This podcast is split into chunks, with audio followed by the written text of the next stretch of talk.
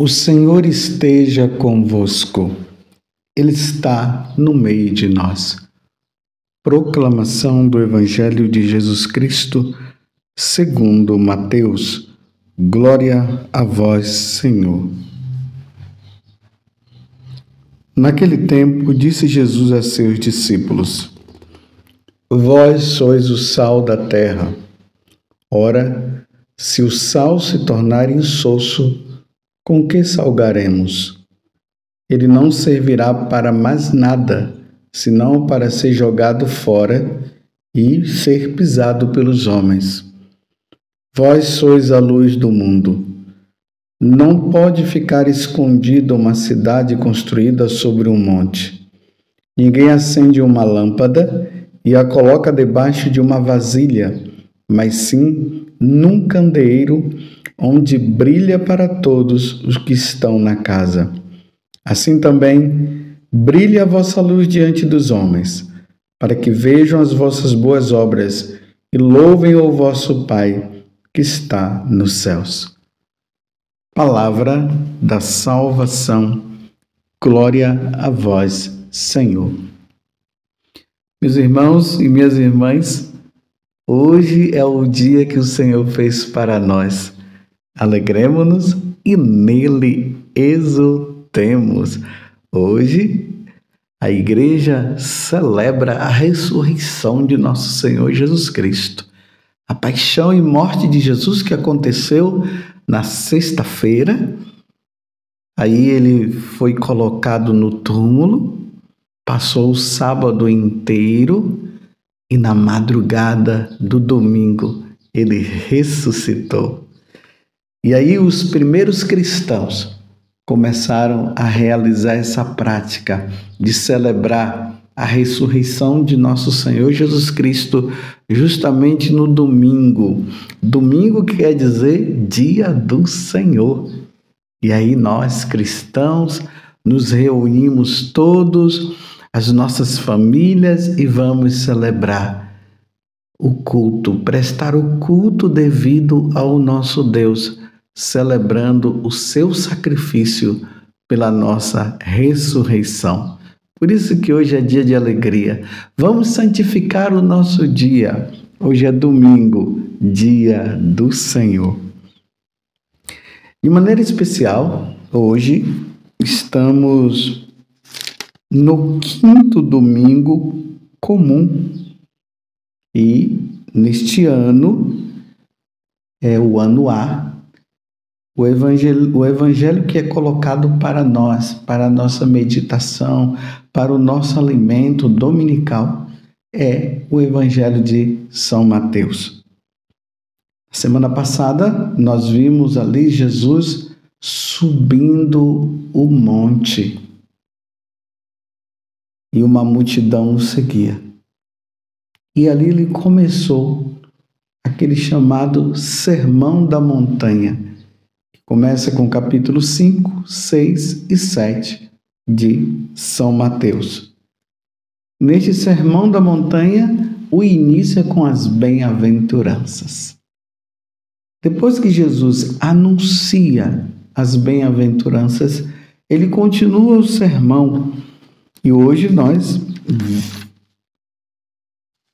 iremos ver de maneira especial ou melhor, nós ouvimos, né? O capítulo 5, do versículo 13 até o versículo 16. Jesus fazendo esse convite, dizendo para nós que nós devemos ser sal na terra e nós devemos ser luz, luz no mundo, neste mundo que está aí neste mundo paganizado, neste mundo onde as pessoas não querem saber de nós, não querem saber de Deus, Deus chama eu e você, nós que somos católicos, para que nós possamos dar o sabor a este mundo, o verdadeiro sabor, porque o mundo está com um sabor que é um sabor do pecado. E nós devemos levar o sabor da santidade. nós com a nossa vida. Mas nesse mundo também que está na escuridão, que está nas trevas, o Senhor hoje nos convida a sermos luz, luz para esse mundo, para que nós possamos brilhar aonde há trevas. E na medida que nós vamos brilhando, as trevas desaparecem e a luz aparece. E aí, aqueles que não querem saber de Deus irão glorificar a Deus pelo nosso testemunho. Vejam só que responsabilidade, meus irmãos, nós temos. Até São Paulo vai dizer que outrora vós eres trevas, agora sois luz no Senhor. Então, se nós somos chamados a ser luz, vamos ser luz, vamos dar o bom exemplo. Vocês se lembram que tem um, uma passagem no Evangelho que Jesus diz que nós não podemos ser motivo de escândalo para o outro? E aí ele é muito firme. Ele diz que se nós formos motivo de escândalo para o outro, seria melhor nós pegarmos uma pedra, amarrarmos no nosso pescoço e nos jogarmos no mar. Veja que dureza. Que dureza. Mas diante de tudo isso, o convite é que nós sejamos luz e sal, que nós possamos dar o devido exemplo. Vamos dar, meus irmãos, o bom exemplo para que se cumpra o que Jesus está dizendo no final do evangelho de hoje. Assim também brilhe a vossa luz diante dos homens, para que vejam as vossas boas obras e louvem o vosso Pai que está nos céus. É triste quando nós ouvimos muitas vezes as pessoas dizerem assim, para nós, nós que somos aí da igreja, que estamos é, no dia a dia. Aí as pessoas dizem assim: de que adianta você ir na igreja?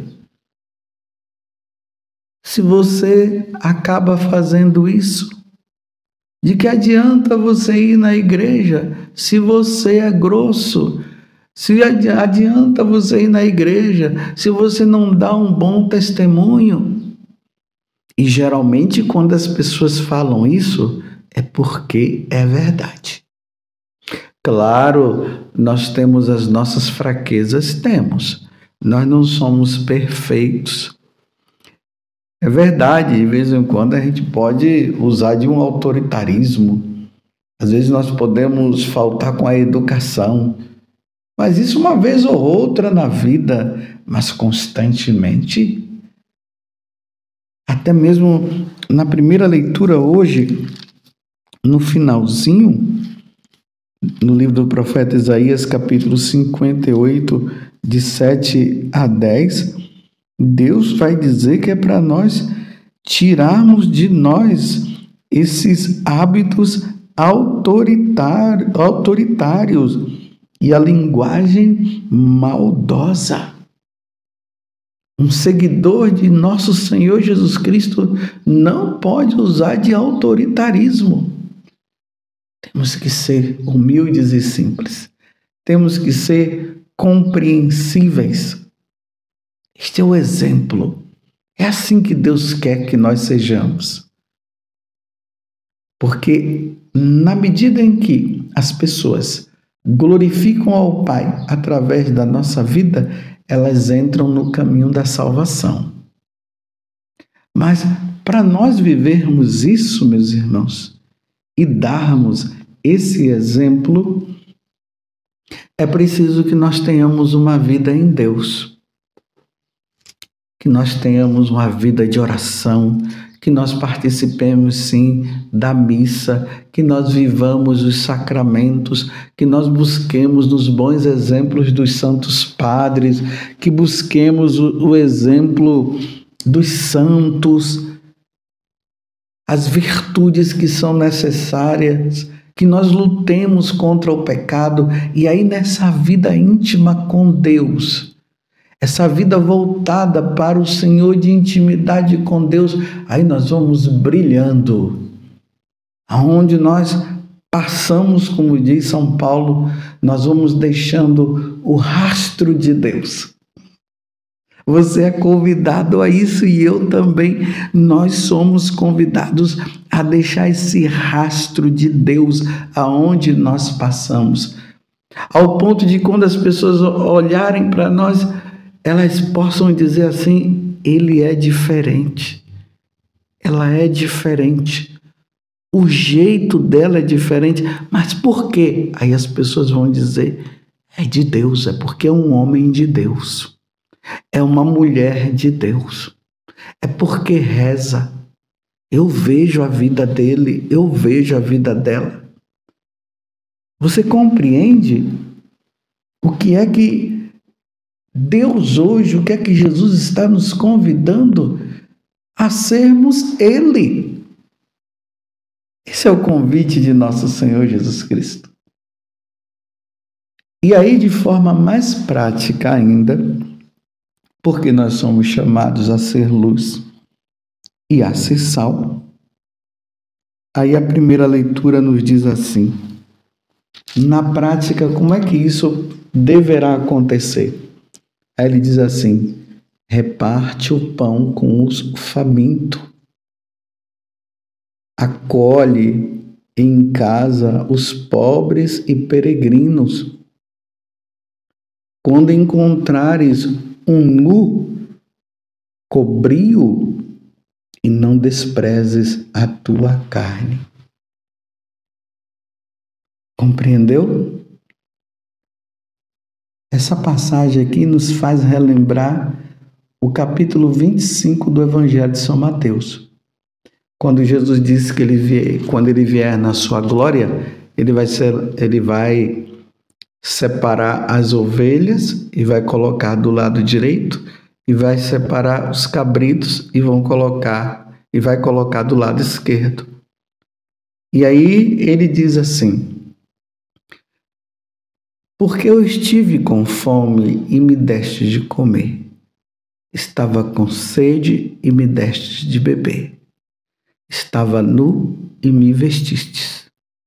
Era prisioneiro e me visitastes estava doente e cuidaste de mim. Aí ele diz, aí perguntam para ele, mas quando foi que nós te vimos desta forma? Aí Jesus diz, todas as vezes que fizerdes isso ao menor dos pequenos, foi a mim que fizerdes. Aí ele diz, aí ele continua dizendo assim, e aí esses serão acolhidos no céu. Vinde bendito de meu Pai. E aí ele fala o contrário, né? Que quando a pessoa estava nu e o outro não o vestiu, estava com fome, e o outro por egoísmo não deu de comer e assim por diante, ele vai dizer: Afastai-vos de mim e ide por fogo eterno, que foi preparado para o diabo, não para nós. Mas por vivermos uma vida tão errada e não, e não termos é, dado o devido exemplo, aí acontece todas essas coisas. Depois que nós somos batizados, nós passamos a seguir Jesus. Nós ouvimos Jesus e Jesus começa a nos ensinar a forma como nós devemos viver. As bem-aventuranças, ou melhor, esse sermão da montanha, ali está toda a forma, a fórmula para nós sermos santos. Então, esse convite que Deus faz para nós é o convite que vai nos levar a levar também as pessoas que estão longe de Deus a encontrar-se com Deus. O bom exemplo é essa luz, é este sabor que nós precisaremos dar neste mundo insosso, esse mundo que é que está no pecado. Esse mundo que está nas trevas. E a luz precisa brilhar. Meu Deus do céu. Já pensou, meus irmãos? Nós chegarmos diante de Deus no dia do ajuste de contas e Deus dizer que nós não demos o exemplo, que eu não dei o bom exemplo?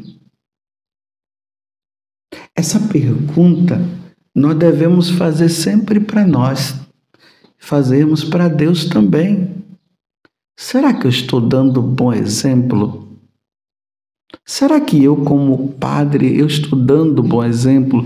Será que você, casado, casada, está dando um bom exemplo como casado? Quando as pessoas olham para vocês, dizem assim: nossa, ali é um casal exemplar. Esse exemplo tem acontecido? Então nós somos convidados diante de Deus a darmos este bom exemplo que é necessário para a salvação do próximo. Conta-se na história de São Francisco de Assis que ele chamou o irmão, acho que foi o irmão Leão, e ele disse: Vamos andar pela cidade, vamos pregar o Evangelho, vamos dar o bom exemplo. E eles foram, passaram o dia todo lá pela cidade de Assis, caminhou para lá, caminhou para cá, e depois foram embora. Aí quando chegou em casa, o irmão disse: Mas Francisco, você nos chamou você nos chamou para nós irmos, para pregar o evangelho e tal, tal. Aí ele disse assim: Mas nós fizemos com, a, com o nosso hábito religioso, com o nosso recolhimento e o nosso olhar, livrando o nosso olhar das coisas pecaminosas, nós demos o bom exemplo. Santo Antônio, em uma das suas homilias, ele dizia assim: que nós devemos dar o bom exemplo. E quando for necessário, aí nós iremos falar. Que coisa linda! Você vê a importância da nossa vida com Deus. Recentemente, eu atendendo uma médica e a médica dizia assim: Mas, padre, eu, eu preciso trabalhar mais na igreja e tal, tal. Aí eu falei para ela: Minha filha, o seu trabalho já é uma grande forma de você viver o Evangelho. Imagina, Jesus disse: Estive doente e cuidastes de mim. Então, na medida que você cuida bem dos doentes, você os recebe bem, você os ajuda, você tem paciência, você os cura. Tudo isso já é um grande exemplo que você já está dando. Você já está dando uma grande contribuição para a igreja. E aí você vai, porque você é casada, você vai cuidar do seu esposo também, dos seus filhos, e vai na missa, participa da missa, recebe a Eucaristia, ouve a palavra de Deus e volta. Seja uma médica católica que dê o bom exemplo.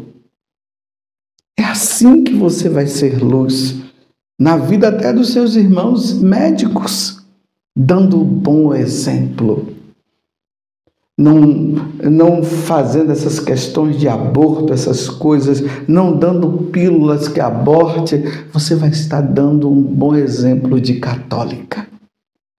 E vai ser uma boa médica. E aí eu indiquei para ela, para ela assistir também o filme de São José Moscati, para que ela pudesse assim ver como São José Moscati foi luz e se tornou santo. Eu falei aqui de uma médica, mas aqui pode ser uma dona de casa, pode ser um, um homem que varre a rua. Todos nós católicos precisamos, no lugar aonde nós estivermos, dar o bom exemplo. Seja luz e seja sal. Louvado seja nosso Senhor Jesus Cristo, para sempre seja louvado. E a nossa mãe, Maria Santíssima. Um bom domingo para você.